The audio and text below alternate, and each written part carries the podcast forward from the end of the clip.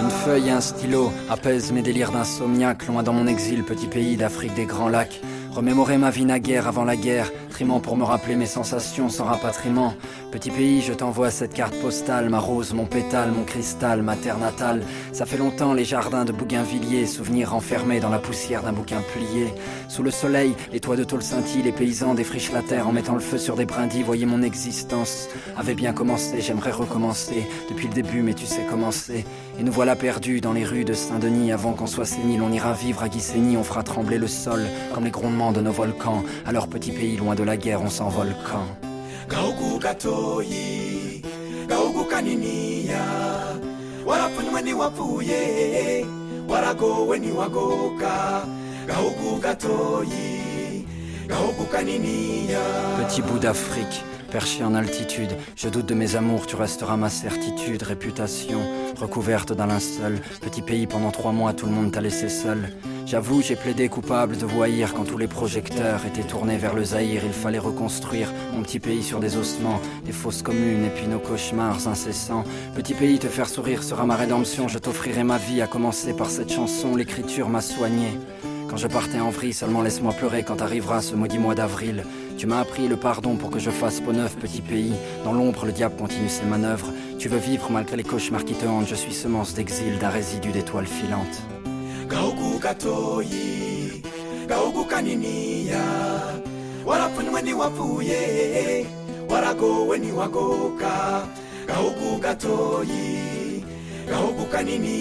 Un soir d'amertume, entre le suicide et le meurtre, j'ai gribouillé ces quelques phrases de la pointe neutre de mon feutre.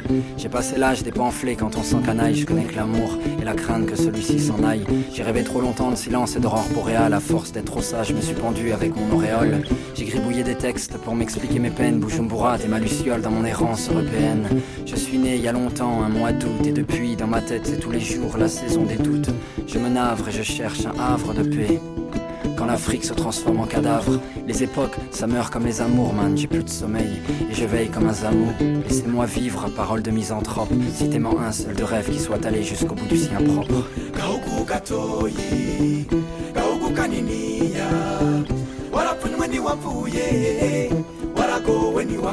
Petit pays, quand tu pleures, je pleure. Quand tu ris, je ris. Quand tu meurs, je meurs. Quand tu vis, je vis. Petit pays, je saigne de tes blessures.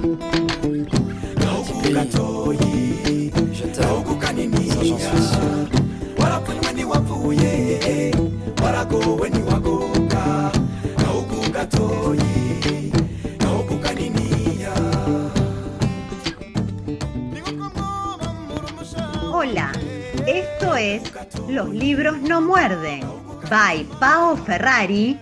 Y Martín Martínez Sáez. Estás escuchando Petit País de Gael Faye, uno de nuestros autores del día. Este tema musical fue el germen de la posterior novela con el mismo título y además es el tema musical de la película que se filmó en 2019 basada en la misma novela y que lamentablemente no se estrenó aún en Argentina. Ya vamos a hablar de cómo la música se unió a la historia personal de Gael Faye para dar lugar a una de las mejores novelas de los últimos años.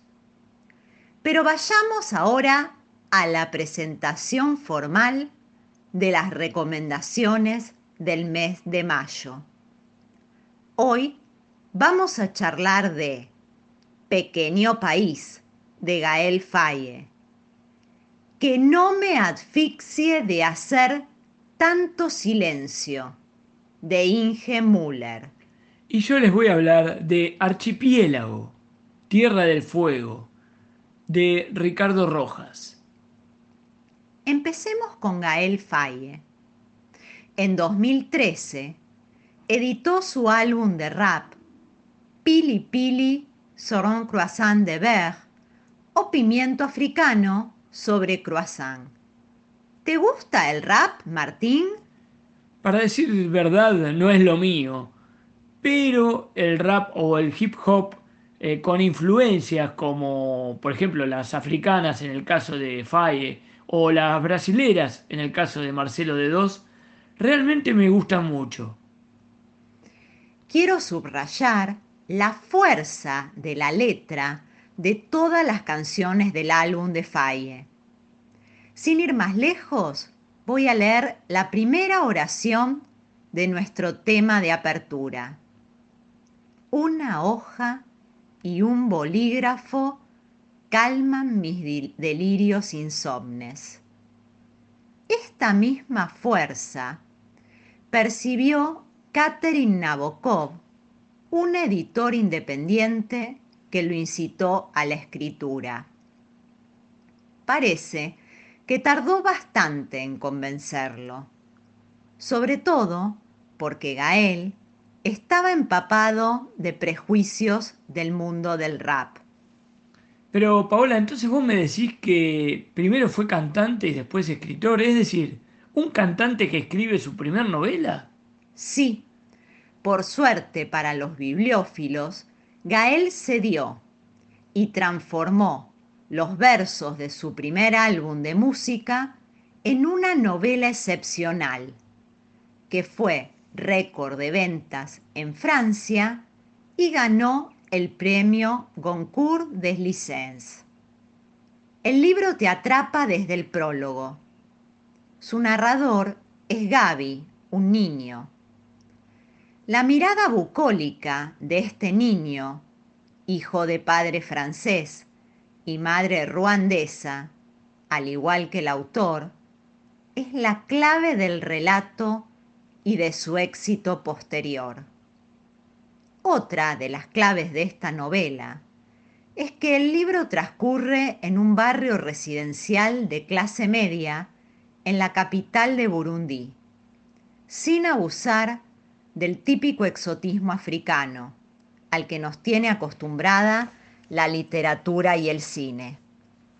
Entonces, dos claves de este relato la voz narradora, lúdica, ingenua, infantil, y un espacio familiar similar a cualquier otro. Vamos a leer el prólogo para hacernos una idea del enfoque que usa Gael Faye para narrar su propia infancia inmerso en una guerra étnica que causó uno de los genocidios de nuestra historia. La verdad es que no sé cómo comenzó esta historia. Papá, sin embargo, nos lo había explicado todo un día en la camioneta. Mirad, en Burundi sucede como en Ruanda. Hay tres grupos diferentes. Se llaman etnias. Los Hutus son los más numerosos. Son bajitos y tienen la nariz ancha. ¿Como Donatien? le pregunté yo. No, él es aireño, no es lo mismo. Como nuestro cocinero, Proté, por ejemplo. También están los Túa, o sea, los pigmeos. Ellos, bueno, dejémoslo, solo son unos pocos, digamos que no cuentan. Y luego están los Tutsis, como mamá. Son mucho menos numerosos que los Hutus. Son altos y flacos con la nariz fina y nunca se sabe lo que se les pasa por la cabeza. Tú, Gabriel, añadió mi padre señalándome con el dedo, eres un auténtico Tutsi. Nunca se sabe lo que piensas. Tampoco yo sabía qué pensar. Al fin y al cabo, ¿qué podía pensar uno de todo aquel lío? Así que le pregunté, ¿la guerra entre los Tutsis y los Hutus es porque no tienen el mismo territorio? No, no es eso. Están en el mismo país. Entonces, no hablan la misma lengua. No, la lengua que hablan es la misma. Entonces, es porque no tienen el mismo Dios. Sí, sí, tienen el mismo Dios. Entonces, ¿por qué están en guerra? Porque no tienen la misma nariz. La conversación se detuvo ahí. De veras que aquel asunto era muy extraño. Creo que papá tampoco lo entendía muy bien. A partir de aquel día empecé a fijarme en la nariz y en la estatura de la gente por la calle. Cuando íbamos de compras al centro de la ciudad con mi hermana pequeña Ana, intentábamos adivinar discretamente quién era Utu y quién Tutsi. Murmurábamos, ese del pantalón blanco es un Utu, es bajito y tiene la nariz ancha. Ajá, y el de allí, con sombrero, es altísimo, muy delgado y con la nariz muy fina. Ese es un Tutsi.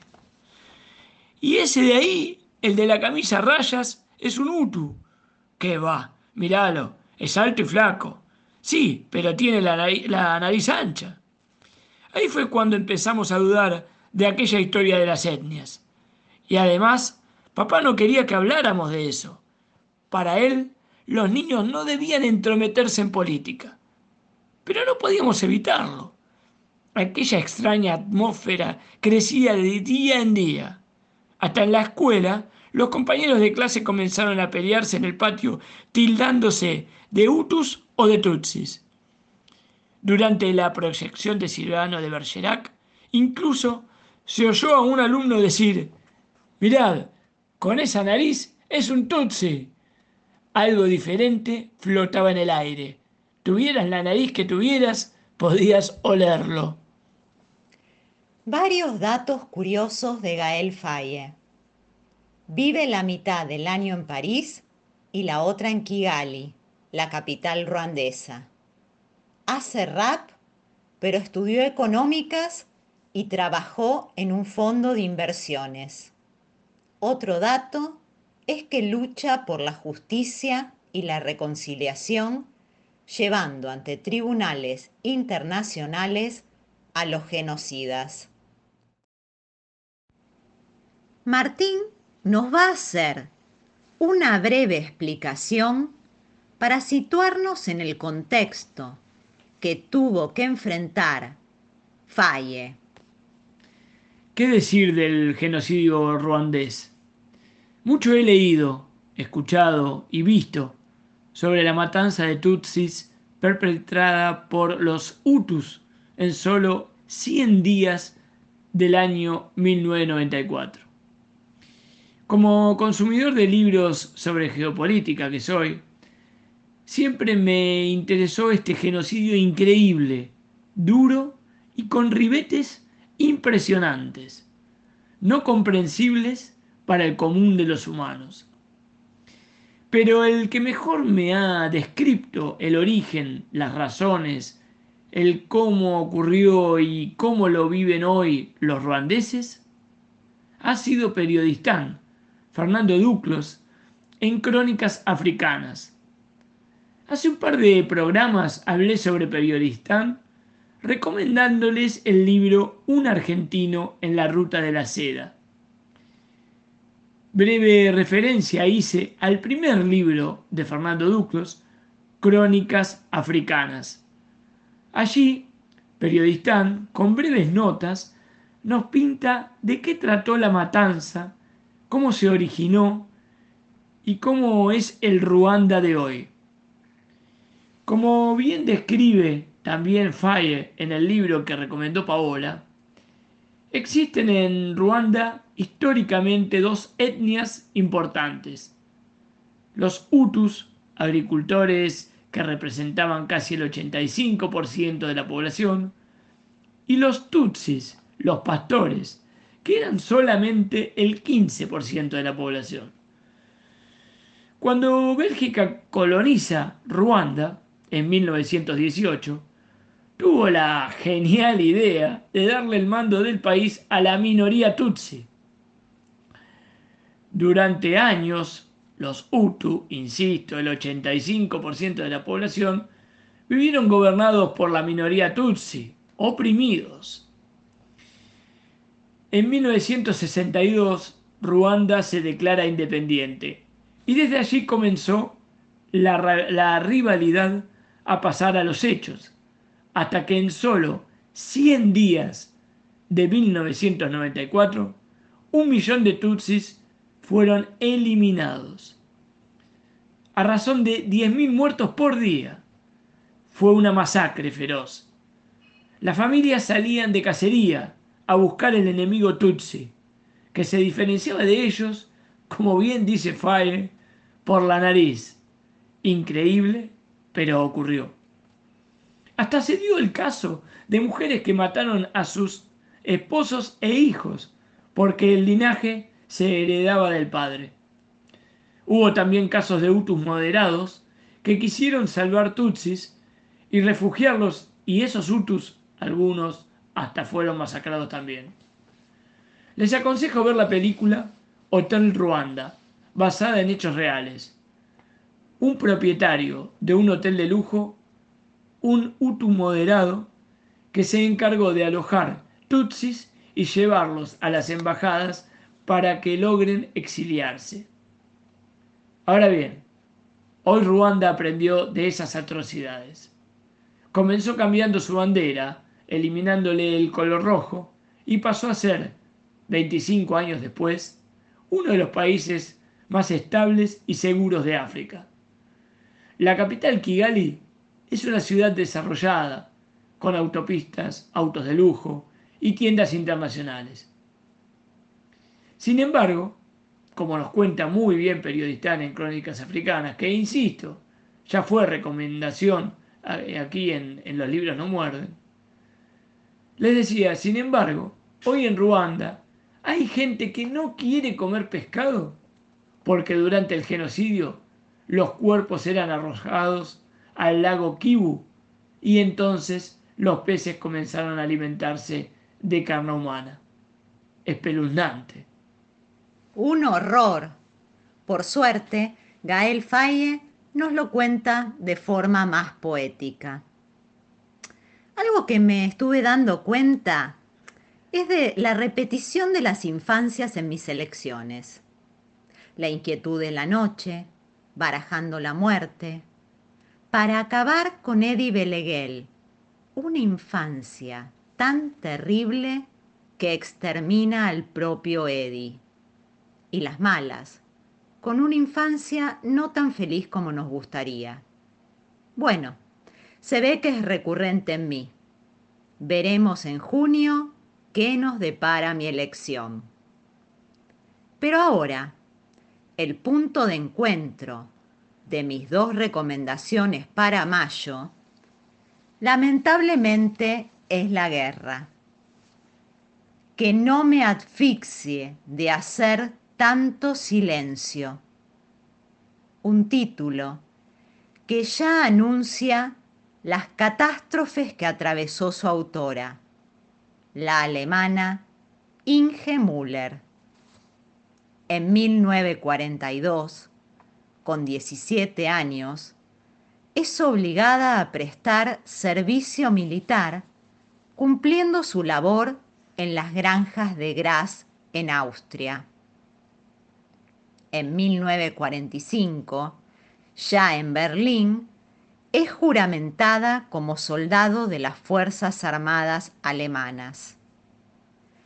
La madrugada del 29 o 30 de abril, cumpliendo sus servicios, Inge quedó enterrada viva bajo los escombros de un edificio que se derrumbó. Recién pudo ser rescatada a los tres días pero su familia y vecinos mueren. Hecho que se ve reflejado en toda su poesía. Si leyeron mi reseña, seguramente ya leyeron el fuerte poema que narra este hecho de su vida. Algo que no debemos pasar por alto es que muchos de sus poemas llevan en el título el número 45. Soldados 45, Escombros 45, Camino a casa 45, etc.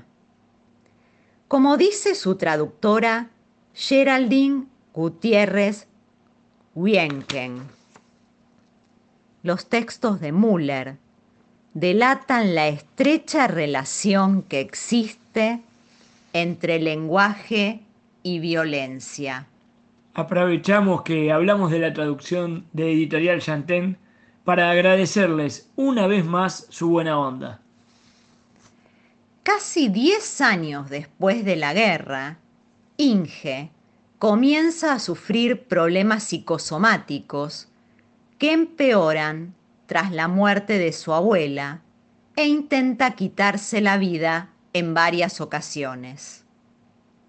El primero de junio de 1966 consuma un nuevo intento de suicidio, esta vez definitivo. Su voz poética es clara y directa para narrarnos su propia experiencia desgarradora. Escuchemos dos poemas de Inge Müller leídos por la poeta y traductora Natalia Litvinova. La mujer en la picota. Porque quise ser amigable con ustedes así de simple. Me ponen en la picota, en el centro del pueblo, el estanque y el prado. Desearía que no fuéramos así. Beberé agua hasta vaciar el estanque, esparciré granos en lo verde, dejaré volar a los patos, detrás de las matas de retama donde se suelen encontrar los amantes, desenterraré el amor. Escombros y cadáveres era lo que quedaba en el cuarenta y cinco para seguir viviendo. No tuvimos otra opción porque no querías morir, sobreviviste. Recibiste ayuda, pero regalado nada. Trabajaste. No siempre estuviste satisfecha, pero pudiste dormir tranquila. Con el estómago vacío arrastraste piedras por un mundo sin hambre, sin bombas y sin guerra. No sabías cómo se construía, pero debías construirlo. No tuviste otra opción. Era lo que quedaba en el 45. Para seguir viviendo, no tuviste opción dice uno de los poemas de Inge Müller que leyó Natalia. Inge Müller no tuvo opción. Arrasada por la guerra, debió continuar. Pero continuar cómo? Para autorresponderme, robo algunas de las preguntas que se hace su traductora Geraldine Gutiérrez Bienken. ¿Qué queda cuando una persona muere? ¿Un nombre? ¿Una inicial? ¿Dos? ¿Lo vivido? Pero, ¿qué es lo vivido? La amistad, el desamor, una traducción un pedazo de papel. Ahora dejemos tanta reflexión filosófica y vayamos a la recomendación de Martín, lejos de la guerra y de los genocidios. Antes, durante o después de ir a Ushuaia, se impone la lectura de este libro escrito en 1936. Sí, así como escuchan. Gracias al consejo de un gran amigo, gracias Mariano, estando de paseo en la ciudad más austral del mundo, me compré y comencé la lectura de Archipiélago, escrito por Ricardo Rojas. Como preso político, estuvo seis meses recluido en la cárcel más austral del mundo. Como periodista que era, no perdió el tiempo escribió notas de todo lo que vivió, de todo lo que escuchó y estudió sobre la historia de la ciudad más austral del país, sobre la vida de los fueguinos, la geografía, la historia, la cárcel, etcétera, etcétera, etcétera. Por su obra pasan tanto las leyendas de quienes habrían sido sus primeros habitantes, como los primeros supuestos colonizadores de esa isla, hasta el momento remota. Tanto las exploraciones recorriendo la isla, como los naufragios, Darwin y las etnias que habitaron la isla, sus misterios y los primeros europeos que llegaron y se quedaron, ya sea por enamorarse de esa tierra dura o por escapar de sus propios lares. También quedan claras las razones de la construcción allí de esa cárcel que ha alojado a los delincuentes más siniestros del país y a presos políticos también. La vida en la cárcel y en la ciudad se encuentran perfectamente reflejadas por Rojas.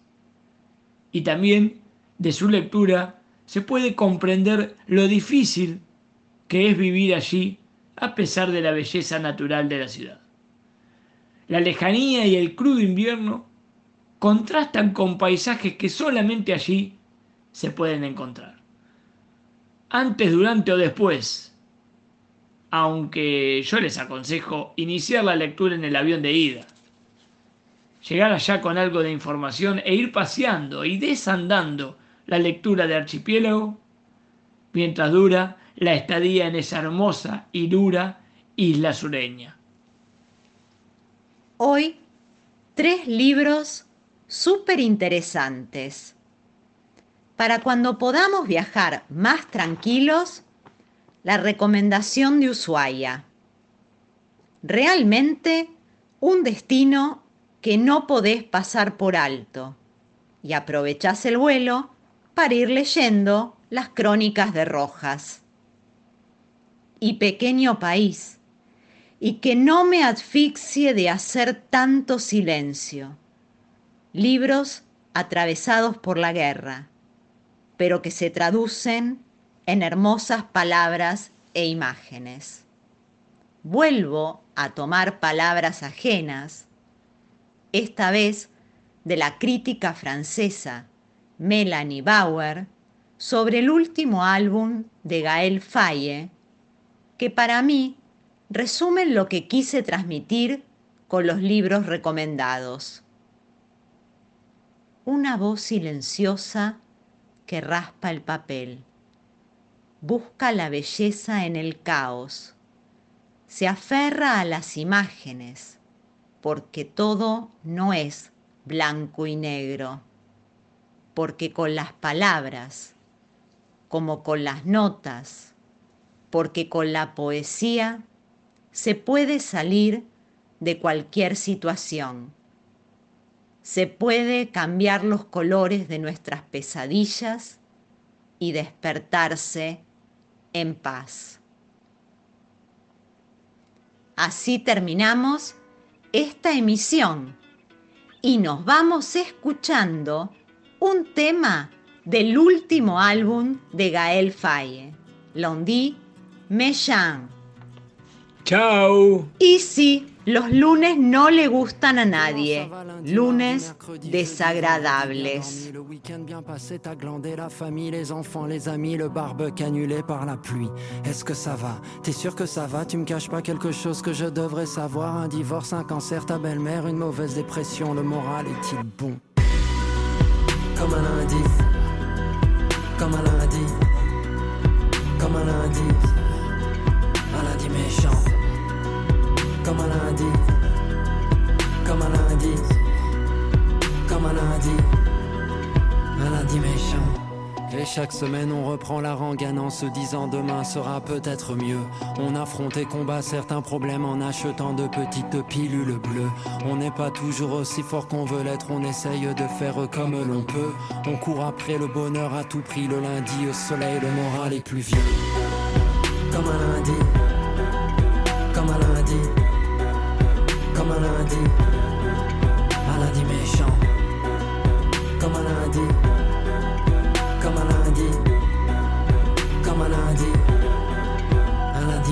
semaine s'achève, au compteur s'ajoute. On nous parle de crise et tout le monde à la frousse. On s'endort dans des volutes de drogue douce pour oublier que tous les jours l'état des trousses. On se console en consommant notre confort, nous rend souvent si seuls et puis sans solution. Chaque dimanche revient ce cafard incessant. Demain, lundi sera méchant. Je vais pas me laisser démonter par bad vibes et morosité et pas se contenter mais tenter et sinon t'es et chauffer, chauffer, va t'entendre. Les pulsations dans tes tympans chanter, chanter c'est qu'encore. Écoutez, écoutez l'animation. Comme un lundi, comme un lundi, comme un lundi, un lundi méchant, comme un lundi comme un lundi, comme un lundi, un lundi méchant.